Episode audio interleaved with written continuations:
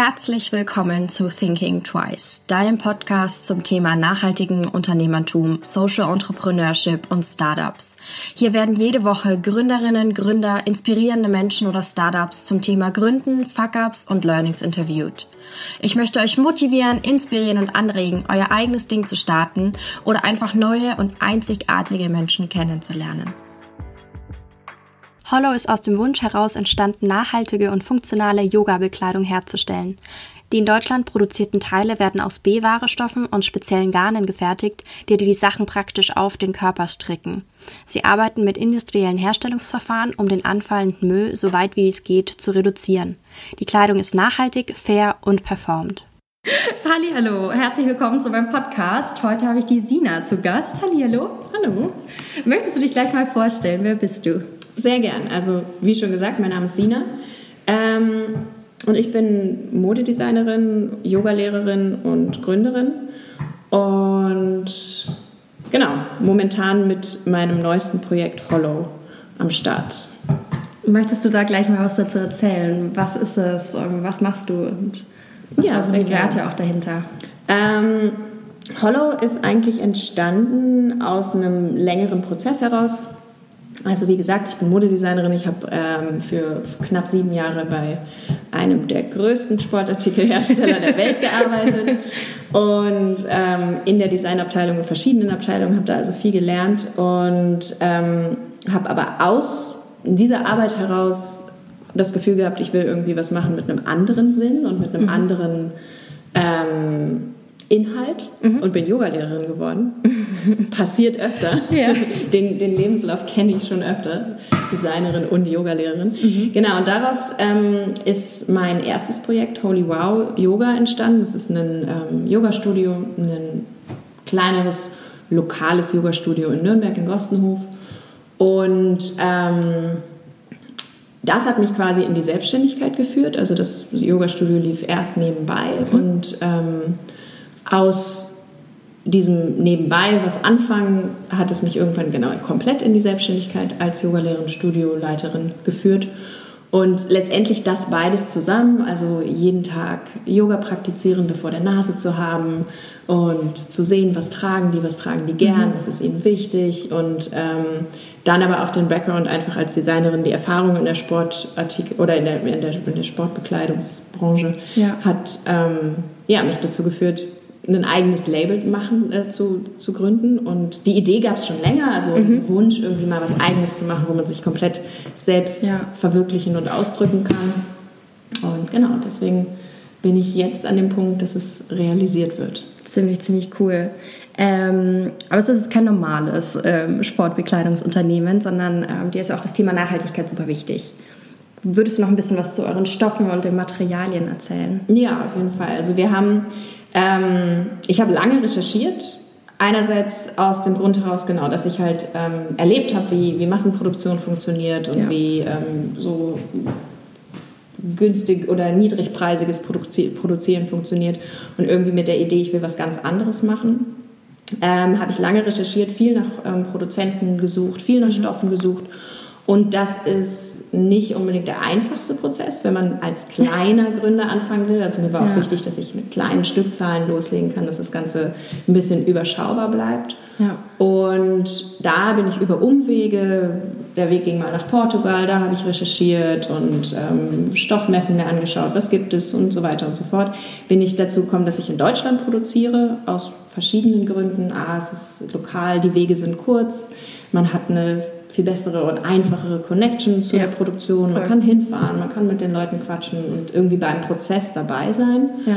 Und ähm, über diesen Prozess sind wir auch dazu gekommen, dass ähm, wir mit Upcycling-Materialien arbeiten. Also wir quasi nicht neue, Produ neue Stoffe für unsere Produktion herstellen lassen, sondern wir lassen es uns so ein bisschen vom, von dem, was da ist, leiten. Mhm. Also ich schaue halt, was gibt es in der Produktion jetzt für, für Restmaterialien, für Reststoffe oder für B-ware Stoffe, also quasi Materialien, die einen kleinen Fehler mhm. haben, also die zum Beispiel auf einer Maschine lagen, wo vorher eine andere Farbe drauf lag und dann mhm. ist irgendwie alle drei Meter mal eine kleine Fehlfaser im Stoff, ah, okay. die sieht okay. kein Mensch. Aber der Stoff ist damit quasi für die Mülltonne bestimmt und ähm, eigentlich perfekt dafür noch weiter genutzt zu werden. Ja. Und mit diesen Materialien arbeiten wir. Genau. Meinst du so, dein Hintergrund äh, auch als Designerin hilft dir dabei? Also wahrscheinlich schon, oder? Ja, auf Also- jeden Fall. Also ich habe natürlich ähm, einen sehr, sehr einfachen Zugang dazu, okay, was, oder ich habe eine sehr klare Vorstellung entwickelt über die Zeit, die ich auch in der Branche schon gearbeitet habe, wie meine Designsprache sein soll. Ja. Und mir war das zum Beispiel auch wichtig. Ähm, ich finde Yoga, der, das, was im, Moment auf dem Markt ist, so an Yoga-Labels, ist alles, da gibt es super schöne Sachen, aber es ist oft sehr, sehr feminin und sehr, genau, sehr, meinst. sehr, sehr girly Ja, und ja. Ähm, ja, von den Farben, von den Schnitten und es spricht so total diese softe, weibliche Welt an. Ja.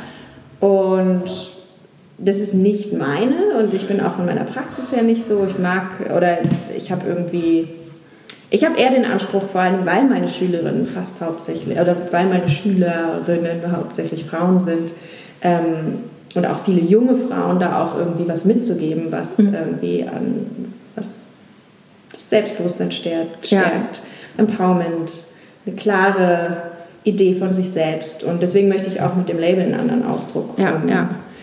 auf die nach draußen bringen. Ja. Genau, und deswegen sind wir von den eher so eine Mischung aus sporty, Street-Style und irgendwie eine, eine klare Ja. Designsprache. Ja. Genau. Also so hatte ich quasi von meiner Designvision eine sehr klare. Und alles, was dann danach kam, das war so ein bisschen, okay, da muss man, muss man mit dem Flow auch irgendwie gehen. Und so ein Ja. bisschen schauen, was, was gibt es und womit kann ich arbeiten. Und ja. Ja. Ich finde es lustig, dass du es angesprochen hast mit den sehr femininen Sachen. Meine allererste Yogastunde, die ich überhaupt gemacht habe, war hier bei dir. Und ich habe davor nur Yoga zu Hause gemacht. Ähm, und es war für mich super aufregend, weil ich gedacht habe, so, oh Gott, jetzt komme ich hier rein und ich hatte halt auch so ein feminines Bild, sage ich jetzt mal davon. Ich hatte so, oh Gott, die, wir werden jetzt nur meditieren und ähm, Sachen machen und ich habe es lieber so ein bisschen sehr anstrengend. Das mag ich total gern, so ein bisschen Power. Und ähm, ja, wie du das jetzt gesagt hast, das spiegelt sich total auch wieder in der Kollektion wieder, finde ich total. Und das hat mir total gut gefallen, weil ich gedacht habe, so, oh Gott, ich will kein so, ja, so sanftes Yoga. Ist auch mal schön, aber ähm, ja, das fand ich jetzt ganz lustig, wie du das gesagt hast. Ähm, wie haben jetzt so eure Verwandten oder wie haben jetzt deine so Verwandten und auch dein soziales Umfeld reagiert? Ich meine, du bist ja schon selbstständig, aber nochmal so eine Yoga oder ist noch was anderes, so eine Lifestyle-Marke, Yoga-Marke rauszubringen, weil es ja ein Produkt ist. Dieses ganze Produzierende ist, glaube ich, immer noch so ein bisschen mehr mit Risiko verbunden oder zumindest in den Köpfen von den Menschen. Ja, ich glaube, das ist tatsächlich. Ähm, bisher habe ich das Gefühl, es wird immer sehr, sehr positiv aufgenommen. Also ich kriege super viel positives Feedback und es sind Ja. eigentlich alle ähm, relativ easy damit. Ich glaube, der erste Schritt wirklich aus der Festanstellung in die Selbstständigkeit hinein, der Ja. war, hat so bei gerade der Familie zu einem größeren Schockmoment geführt. Da war es so, oh mein Gott, der, der sichere, die sichere Festanstellung und jetzt irgendwas mit Yoga und so. Ja. Ähm, jetzt haben die alle gemerkt, dass ich damit klarkomme und dass es ähm, mir entspricht und für mich passt. Und deswegen sind sie jetzt eher so, ah, okay, cool, dann kommt jetzt halt was Neues. Und ähm, ich glaube, das ist auch eine Art und Weise, die mir geholfen hat, an die Selbstständigkeit heranzugehen. Also so Step by Step zu gehen Ja. und kleine Schritte zu machen, die mich selbst nicht überfordert haben. Also Ja. aus einer Festanstellung heraus, die mir irgendwie einen gewissen Rahmen und eine gewisse Sicherheit geschaffen hat, zu sagen, ich baue was auf und ich gucke da so langsam rein. Dann ging das los und man hatte, ich hatte nie den Druck, das Gefühl von, das muss jetzt funktionieren, Ja. sondern ich hatte eigentlich immer nur Spaß dabei, irgendwie zu gründen und was Ja. anzufangen. Und ich glaube, das ist so das, was ich mir auch auf jeden Fall beibehalten will. Ja. Also, dass ähm, diese, so eine Leichtigkeit da drin bleibt. Dass man das Mhm. Ja. Gefühl hat, okay, man hat. Und einfach Schritt für Schritt zu gehen und dann zu Ja. schauen, in welche Richtung sich das entwickelt. Ja, ich glaube, es ist auch super wichtig, so Schritt für Schritt zu gehen, weil ich glaube, sonst wird man leicht irgendwie überfordert mit Genau. allen Dingen, die man auch noch tun müsste, theoretisch, und äh, Dinge, die auf einen zukommen. Ja, auf jeden Fall. Also ich habe schon früher, in der, schon während des Studiums und mit Freundinnen und viele von, von oder einige von meinen Kommilitoninnen damals haben sich auch selbstständig gemacht. Und ich weiß, dass damals immer so dieses, das fühlte sich so riesig an. Mhm, also so dieses, voll. okay, und eine Produktion und wie macht man das und wie geht man damit raus in die Welt. Und wenn man das langsam anfängt und sich eine Community aufbaut und da erstmal testet und schaut, wie, Mhm. wie kommt es überhaupt an und Feedback einholt und einen überschaubaren Rahmen hat, dann kann man halt darauf irgendwie weiter bauen Ja, und das Ganze mit einem guten Gefühl und mit Spaß machen. Oder ich glaube, das ist mega wichtig. Ich glaube auch, und aber auch dieser Spaß, der sich dann mit Kreativität verbindet. Weil wenn du Genau. Druck hast, wenn du Stress hast und Angst irgendwie eigentlich vor dieser Gründung oder vor dem neuen Projekt hast, dann funktioniert es nicht. Dann ist ja Genau. da die ganze Kreativität einfach weg. Ja, Ja. auf jeden Fall. Ähm, ihr seid jetzt gerade mitten, äh, oder du bist gerade mitten in der ähm, Crowdfunding-Kampagne drinnen. Wieso hast du dich dafür äh, entschlossen, Crowdfunding zu machen? Ähm, es passt eigentlich ganz gut oder schließt ganz gut an an dem, worüber wir gerade gesprochen haben, weil ähm, die größte Angst beim Gründen ist natürlich der finanzielle Aspekt. Also Ja, kann ich das wuppen? Und gerade bei einer Produktion von Kleidung, man hat einfach große ähm, große Vorfinanzierungen, Ja. wenn man eine Entwicklungsphase hat, wenn man eine Produktion hat.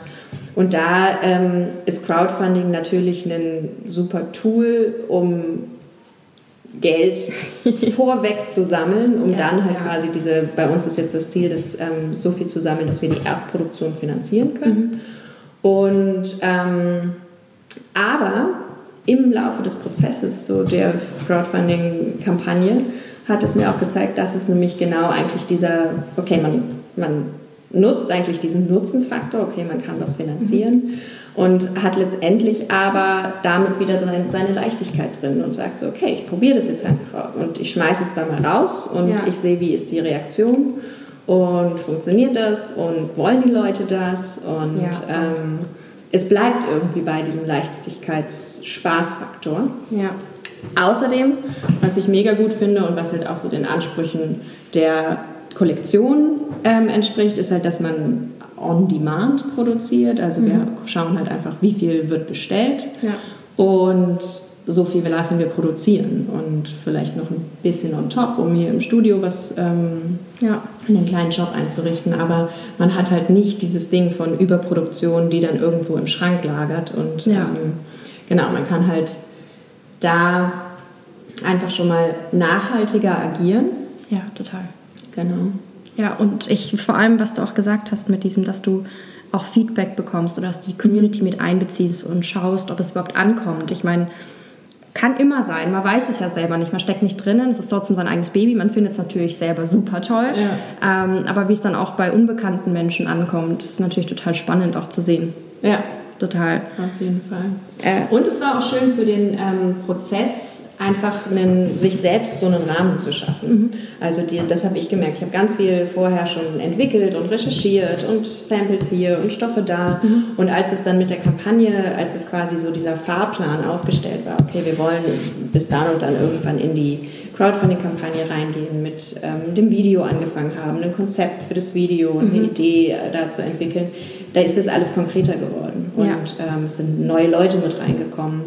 Und das hilft auch total. Also wenn man, im Moment bin ich hauptsächlich die Verantwortliche für das Label. Mein Partner ist mit dabei, der viel so in dem Bereich Grafik und so mitarbeitet. Aber es ist schön, dann auch von außen noch andere Leute mit dabei zu haben. Und so haben wir halt mit unserem Videografen viel zusammengearbeitet, ein bisschen mit ähm, Leuten, die am Text mitgearbeitet haben. Und so hatte man schon in diesem Prozess Crowdfunding einfach wie so eine kleine Marketingkampagne entwickelt. Und das hat total gut getan, um dann Ja. auch zu sagen, so, okay, und jetzt geht's los. ja. Und so einen Startpunkt zu haben, einfach wenn man auf diesen Button klickt. So. Und Oh Gott, ich stelle mir das so aufregend vor. Oh ja, Gott. es war super aufregend. Also die letzten zwei, drei Tage vor der Kampagne waren echt ähm, sehr, sehr spannend. Ja, das kann ich mir vorstellen. Und ähm, ich wäre dann so, ich würde, glaube ich, ganz oft refreshen und gucken, ob sich irgendwas tut. Ja, und ja, total. Man hat ja dann die Vorstellung, dass auf ganz viel auf einmal passiert. Ja, Ähm, ja. ja die, die Vorstellung hatte ich auch bei meinem Podcast tatsächlich. Ja. Obwohl es was ganz anderes ist. ist aber ich habe auch trotzdem gedacht, da kommen jetzt Und die jetzt Hörer rein, auf einmal, von nirgendwo. aber es ist, ist irgendwie lustig so. ja. Ähm, aber ich habe das schon öfters gehört von anderen Startups, die gesagt haben, sie fanden es so schön, dass sich so eine Gruppe gebildet hat um dieses Video, um die Kampagne selber, mhm. von Leuten, die ihnen geholfen haben, die gesagt haben, so doch, wir haben Bock, wir hätten, wir stellen uns zur Verfügung unsere Expertise und machen da mit. Ja. Und das finde ich auch so cool, dass es so viele Leute da draußen gibt, die einfach total cool sind und super tolle Sachen machen können und die können ja helfen. Ja. So, man muss das ja auch nicht alles alleine machen. Nee, ja, das stimmt. Da ist, also ist bei mir auch ganz viel entstanden in dem Prozess, einfach ja, durch die Kommunikation ich, ja. mit anderen und Freunden, die auch schon über Crowdfunding gegründet haben und einfach sich da so ein bisschen, genau, Tipps und auszutauschen und auch das wieder ähm, hat irgendwie eine, eine super eine schöne Gruppe von, von vielen jungen Frauen, die da irgendwie aktiv sind, ja. zusammengebracht und das ist echt immer, ja, sehr, ja, macht, macht Spaß ja. sehr erhellend. Das glaube ich, ja. ja. Um nochmal kurz zu deinen Produkten zurückzukommen. Wenn du gesagt hast, du hast dann schon Samples gehabt, hast du dann mhm. auch so Sample-Runden gemacht oder wie hast du das angepasst an jetzt so einen Durchschnittstyp? Oder wie hast du dir das so von den Größen her, wie hast du dich da so orientiert? Das war auch, also das ist auch immer wieder so ein bisschen so, ein, man muss so einen Weg finden zwischen, okay, wie viel braucht man und ähm, was ist machbar mit ja. einem kleinen Label. Und da habe ich mich entschieden, bei den Teilen, die so ein bisschen weiter sitzen, also die quasi so ein bisschen die, die Layering Pieces sind, mhm. das Top und der Sweater, die auch aus unserem Upcycling-Material sind, ähm, die nur in zwei Größen zu produzieren. Es mhm. ist quasi so ein bisschen wie so ein One Size Fits All, aber halt mhm. Ein bisschen mehr ja. Variation, mhm. weil es halt auch natürlich für den Sport funktionieren soll und dann kannst du halt nicht mit so Riesenschlabberteilen, sondern du willst halt auch im herabschauenden Hund noch irgendwie was sehen. Genau. Und deswegen haben wir da erstmal mit, sind wir mit, mit ähm, zwei Größen erstmal rausgegangen. Und da haben wir schon auch viel probiert. Ich habe echt angefangen, so ein bisschen klassisch mit ähm, mir Nesselstoff genommen, was zugeschnitten, einen Schnitt entwickelt, auf der Puppe angepasst, mal ein paar Leuten angezogen. Und mit dem Schnitt bin ich dann in die Produktion gegangen. Und da haben wir genau bei den Teilen so ein, zwei Sample-Runden dann mhm. gemacht, um das so final zu bekommen. Wir haben halt recht viel Augenmerk aufs Detail gelegt mit so, mit so Verarbeitungsdetails. Wir haben so ein bisschen andere ähm, Logo-Details, die das Ganze so ein bisschen besonderer machen. Zum Beispiel haben wir das Tape, was normalerweise immer innen im, mhm. im Nacken sitzt, haben wir nach außen versetzt. Also einfach so ein bisschen so kleine Tweaks, die ein sehr schlichtes und simples Teil irgendwie besonderer machen. Mhm. Und was natürlich bei den Teilen auch noch besonders ist, dadurch, dass wir Upcycling machen, haben wir auch einfach ein, nur eine bestimmte Menge an Material zur Verfügung. Ja, also ja. es ist halt ein Rest und von dem Rest hat man dann nur noch so und so viel Meter. Und deswegen haben damit unsere Kunden auch ein individuelles oder quasi wie so ein bisschen ähm, eins von 100 oder so oder mhm. eins von 50 jetzt bei mhm. unserem Sweater. Ja. Und bei den anderen Teilen die quasi close to body sind, die so ein bisschen mehr einen sportlichen, funktionellen Charakter haben. Da haben wir ein bisschen anders gearbeitet. Das ist halt eine, ähm, eine Tight, also eine, eine Leggings und ein Sport-BH. Und ähm, die sind aus einem speziellen Strickverfahren, ein Seamless-Strick. Das sind so Rundmaschinen. Mhm. Und das Gute an diesem Maschinen oder das Gute an diesem Material ist, dass es einerseits ähm, wenig Müllerzeugnisse hat, weil es halt quasi wie direkt auf den Körper gestrickt cool. wird. Mhm. Und es hat halt auch eine super hohe Funktionalität. Die sind extrem dehnbar. Wir haben jetzt für die Tide auch einen sehr, sehr hohen Elastananteil, der die ganze, das Material einfach sehr kompressiv macht mhm. auf eine gewisse Art und Weise. Aber sie ist trotzdem super dehnbar. Deswegen können da es kommt so ein bisschen auf den Geschmack des, des, der Trägerin an. Also mag man die eher fest oder mag mhm. man es eher so ein bisschen bequemer und danach kann man dann die Größen auswählen. Also da haben wir jetzt drei Größen. Mhm. Einfach auch, um uns in der Entwicklung so ein bisschen zu limitieren und ja. auch in einer kleineren Menge einfach produzieren zu können. Mhm. Ja. ja. Da stelle ich mir nämlich einfach sehr schwer vor, so einen Durchschnittskörpertypen zuerst mal zu haben, an mhm. dem man sich dann auch orientieren kann, was für Größen man macht. Ja, voll. Das ist, ähm, genau, da sind halt einfach die, die elastischen Stoffe natürlich dankbar, ja. weil die sich einfach an, an viele Körper anpassen. Mhm. Das ist auch wichtig für mich, dass die auch vielen Körpern passen und es ja. sieht auch einfach immer an allem, an jedem Menschen anders aus.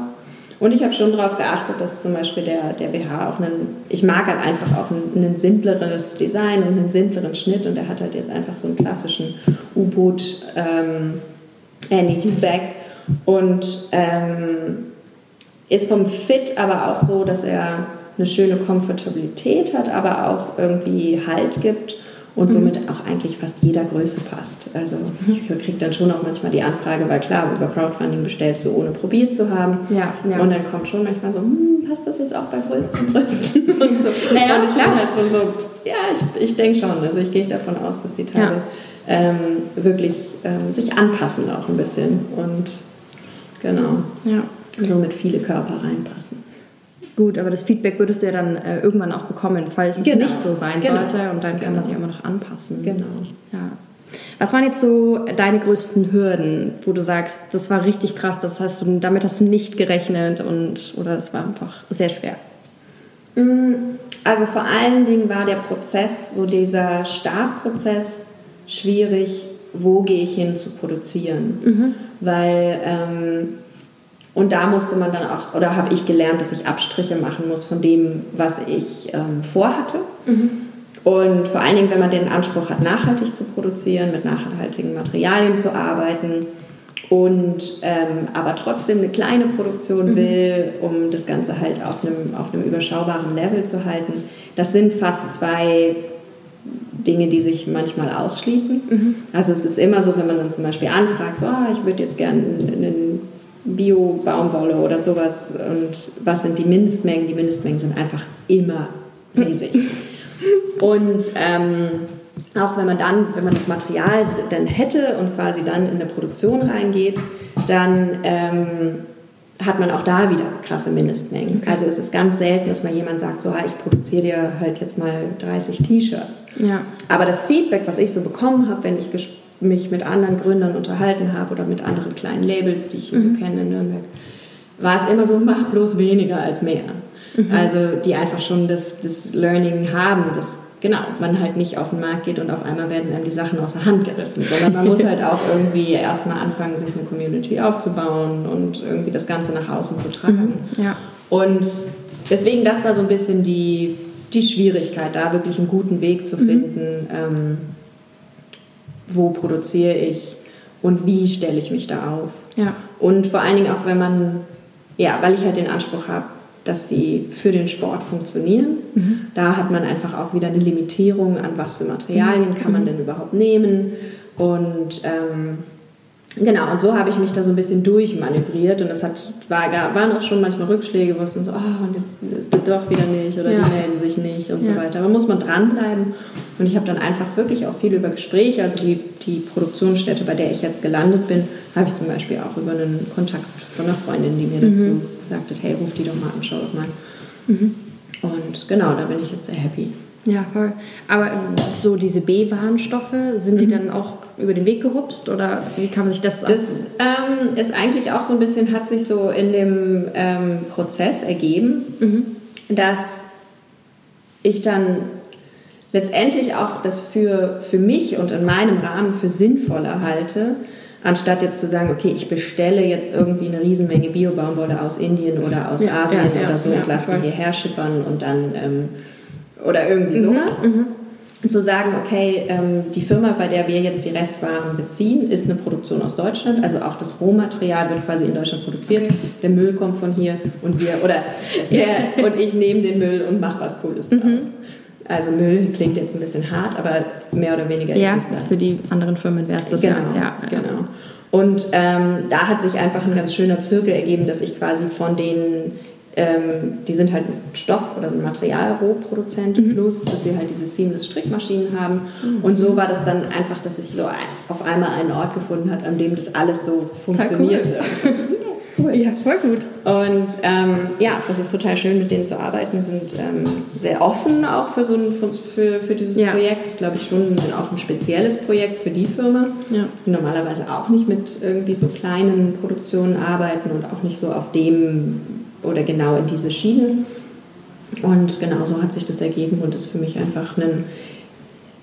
So aus dem Prozess ist etwas entstanden, was, was ich super toll finde und was ich auch gerne weiterführen möchte. Also mhm. Also da auch mein, weiterhin recherchieren möchte, wo kann man noch mehr solche Stoffe und Materialien auftreiben. Und, da gibt es bestimmt ähm, so viele. Das will man, glaube ich, gar nicht wissen als nee, so normaler Konsument, wie viele Stoffe da weggeschmissen werden. Ja, eben. Ja. Was wären jetzt so, so die Learnings, die du jetzt schon an jemanden weitergeben würdest, der jetzt gerade eine Idee hat, gründen möchte oder einfach gerade so am Anfang ist? Mm. Also mein Tipp Nummer eins wäre auf jeden Fall ähm, aus meinem Weg heraus sich zu trauen, auf mhm. jeden Fall. Mhm. Ähm, keine Angst davor zu haben, irgendwie was zu starten und vielleicht auch auf die Nase zu fallen und ja. Fehler zu machen. Also auf jeden Fall einfach loslegen und das Ganze vielleicht auch nicht.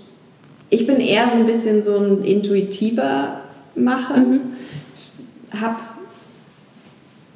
ja, ich denke einfach auch, weil ich halt einfach aus einem kreativen Studium zum Beispiel herauskomme und aus einem, ja. was kreativ handwerklich war, bin nicht so in der Hinsicht nicht so der, der Wirtschaftstheoretiker, was glaube ich in meinem Fall auch gut war, weil ich dann nicht so viel darüber nachgedacht mhm, habe, ja. ähm, was könnte alles schiefgehen und wie läuft es und wie, viel muss man denn überhaupt verdienen, damit man davon leben kann und so, sondern ich habe einfach damit losgelebt. Mhm, ja.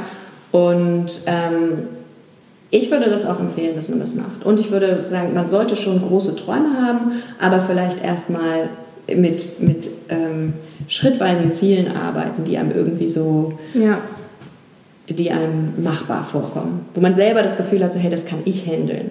Ja. Und, oder mit vielleicht ein bisschen Hilfe von hier und da, mhm. aber man muss irgendwie so ein bisschen das Gefühl haben, dass man, dass man der, ja, die, die Kontrolle darüber hat und das Ganze ja. Auch wuppen kann. Ja, also dass diese Angst nicht da ist, genau. diese Überforderung. Und genau.